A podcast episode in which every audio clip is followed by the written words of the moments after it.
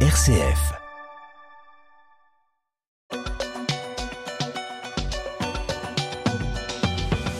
Philippe, 41 000 morts, hein, c'est le bilan euh, en ce 17 février du séisme en Turquie et en Syrie, dix jours après le drame. Oui, absolument, euh, Melchior, euh, ce, ce bilan qui s'alourdit chaque jour, dont on dit que potentiellement il pourrait doubler, selon le directeur de la branche Europe de l'Organisation mondiale de la santé, il s'agirait du pire désastre naturel dans la région depuis un siècle.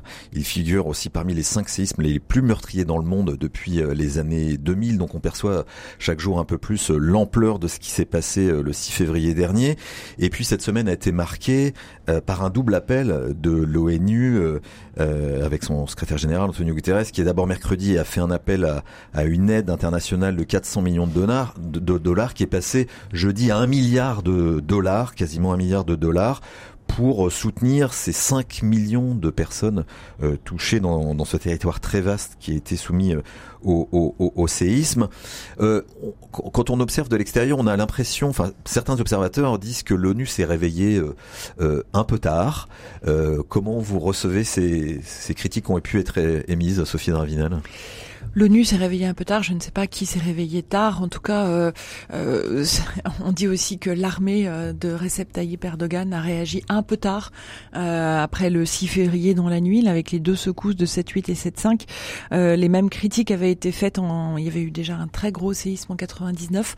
les mêmes critiques vis-à-vis des, des... des, des, pardon, je vais y arriver, les promoteurs immobiliers, eh très vite. Et même critiques sur euh, un départ euh, de l'armée. Alors en 99, euh, l'armée avait mis encore plus de temps à réagir.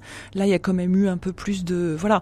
Après sur la date de, enfin sur la, la réaction de l'ONU, je pense qu'il y a eu vraiment une forme de sidération.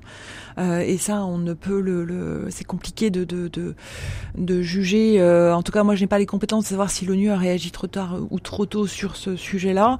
Euh, mais ce qui est certain, c'est que c'est le même si ça a été la communication du président turc et peut-être à tort, mais il a enfin, le, le, séisme du siècle. Donc lui a vanté ça en, en, en disant euh, c'est une façon de s'excuser du, du, retard de réaction euh, euh, des organismes, enfin de et d'une trop forte centralisation des services d'aide en Turquie. mais de fait, c'est une réalité. C'est un séisme d'une puissance inédite en pleine nuit, de secousses 7-8 et le lendemain et les, les répliques 7-5. C'est voilà, c'est c'est le bilan est effroyable et, et voilà, on, on, verra après la, la, la, la, responsabilité des promoteurs, ce qui est compliqué dans l'opinion. Des accusations de corruption très fortes et puis 300 arrestations. Ce qui est très compliqué, c'est qu'en 99, il y avait eu les mêmes accusations, il y avait eu les mêmes problèmes, et en 2018, pendant la précédente euh, campagne présidentielle de, donc d'Erdogan, il y avait eu une amnistie euh, pour ces promoteurs immobiliers, et c'est ça qui est terrible. C'est-à-dire que cette amnistie, euh, enfin, intervient euh, quelques années avant ce nouvel effondrement, et, et là, c'est pour la population population turque et pour la population syrienne, évidemment, dans d'autres conditions, parce que là, euh, chez eux, c'est totalement euh, euh, autre, euh, eh bien, on ne peut comprendre que leur effondrement. Alors, est-ce que là-dedans, l'ONU a tardé à réagir? Peut-être, mais pour l'instant, rien de certain. En tout cas, suite à l'appel à l'aide euh, lancé par le secrétaire général des Nations Unies, Antonio Guterres, euh, beaucoup de pays, et en particulier des pays du Moyen-Orient, se mobilisent, Abu Dhabi, l'Arabie Saoudite, les Émirats Arabes Unis, etc. Euh, et, et, et, et, quelque part, on est, c'est vrai qu'on est habitué dans ce genre de, de, de cas à avoir une aide très forte. Euh, des États-Unis, de l'Europe. Et là, on a l'impression qu'il y a une forme de, de, modification de la géopolitique de l'aide et des puissances. Euh, Qu'est-ce que ça nous dit, Séverin Husson? Peut-être qu'il y a une modification de la géopolitique de l'aide parce qu'il s'agit de la Turquie et en particulier de la Syrie. C'est-à-dire que euh, les Occidentaux sont un peu gênés, et, et, peut-être qu'ils n'en ils, n'en ont pas le droit d'ailleurs, d'intervenir en Syrie parce que intervenir en Syrie, c'est aussi euh, quelque part, euh, en tout cas c'est le risque, soutenir euh, Bachar el-Assad, qui essaye de revenir au centre du jeu géopolitique. Qui essaye de revenir au centre du jeu. Donc il est évident que pour des pays du Moyen-Orient, Qatar par exemple, euh, intervenir en Syrie est beaucoup plus facile, beaucoup plus logique par rapport à les, par rapport aux alliances qui existent. Euh, donc il faut, il faut, je crois, assez assez fortement différencier la, la situation de la Turquie et de la Syrie de ce point de vue-là Euh, en plus, la, Syrie euh, n'est pas ouverte, c'est-à-dire qu'il y, a, il y avait un point de passage, il y en a deux, je crois, de supplémentaires qui ont été ouverts, mais jusqu'à présent, pour intervenir en Syrie, il fallait forcément avoir l'aval du, régime, et ça, euh, les pays occidentaux ne le souhaitent pas. Alors les ONG, c'est plus facile pour elles, mais les pays occidentaux ne souhaitent pas intervenir sous couvert du, du régime syrien.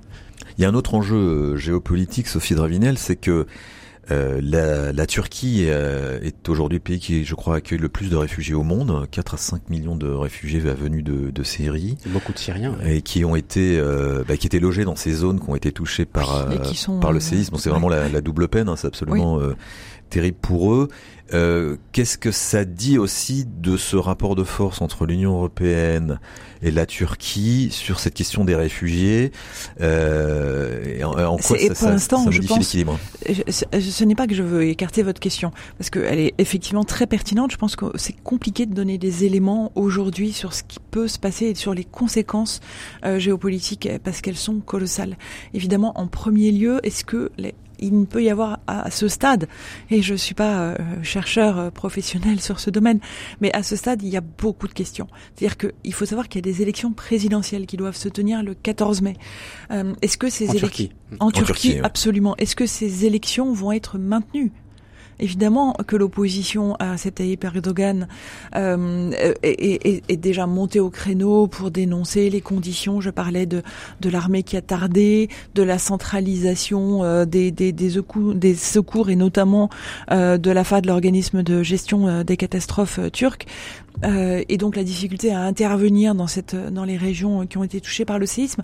Et donc ces, ces élections déjà vont-elles se tenir? Comment va réagir le président turc? Là, il veut contrôler complètement le récit national. On a vu qu'il y avait eu des coupures euh, de Twitter, du réseau Twitter, qui a eu des menaces qui ont été faites contre ceux euh, qui euh, ne, veulent justement qui veulent rivaliser avec avec l'État et, du coup on, on, ne sait pas bien, on, on voyait bien aujourd'hui, et, et, et, en fait tout ça aussi est à rattacher. Euh, alors euh, pour nos auditeurs c'est peut-être un peu compliqué, mais de fait euh, au, au, conflit euh, russo-ukrainien, c'est-à-dire que la Turquie, euh, membre de l'OTAN, est un, un acteur essentiel de majeur de, voilà et, et avec la Chine évidemment, avec l'Iran aussi évidemment, avec tout un bassin euh, d'influence colossale euh, et sur l'Indo-Pacifique. Et donc tout est là-dedans totalement imbriqué, intriqué, euh, et il est compliqué euh, de, de, de, de aujourd'hui.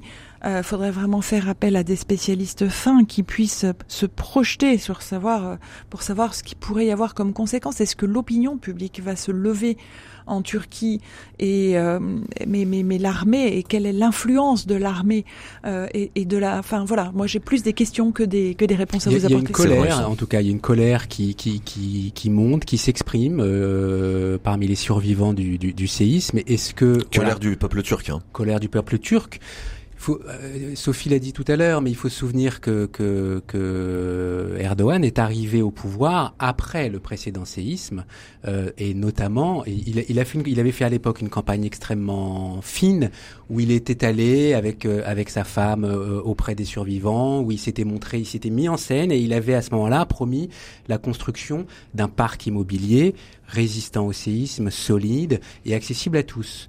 Euh, on sait que euh, ensuite, au cours de son, son, pouvoir, il y a eu énormément de construction d'immeubles hauts, et mais avec des, des, des normes qui n'ont pas été respectées. Donc, lui, il a, il, a beaucoup à perdre dans ce, dans ce, dans ce, dans l'élection à, venir. Les Turcs en sont évidemment conscients, le savent, le savent pertinemment. Ils ne sont pas morts du séisme, ils sont morts de l'effondrement de l'immeuble qui leur est tombé dessus. Et donc, euh, euh la colère, elle est forte vis-à-vis du, du, du, du, régime. Donc ça pourrait mettre véritablement en fragilité va, Jusqu'où va-t-elle aller Effectivement, moi je suis comme Sophie, j'ai pas de réponse, ce sont des questions. Jusqu'où va-t-elle aller euh, Aujourd'hui, on ne sait pas. Et puis, euh, quel est l'état de l'opposition turque euh, elle est qui, bien affaiblie. Elle est très affaiblie, elle est très divisée. Qui peut se présenter contre Erdogan? Est-ce que quelqu'un, euh, est-ce que l'élection va se tenir? Et si elle se tient, est-ce que quelqu'un a les moyens de l'emporter.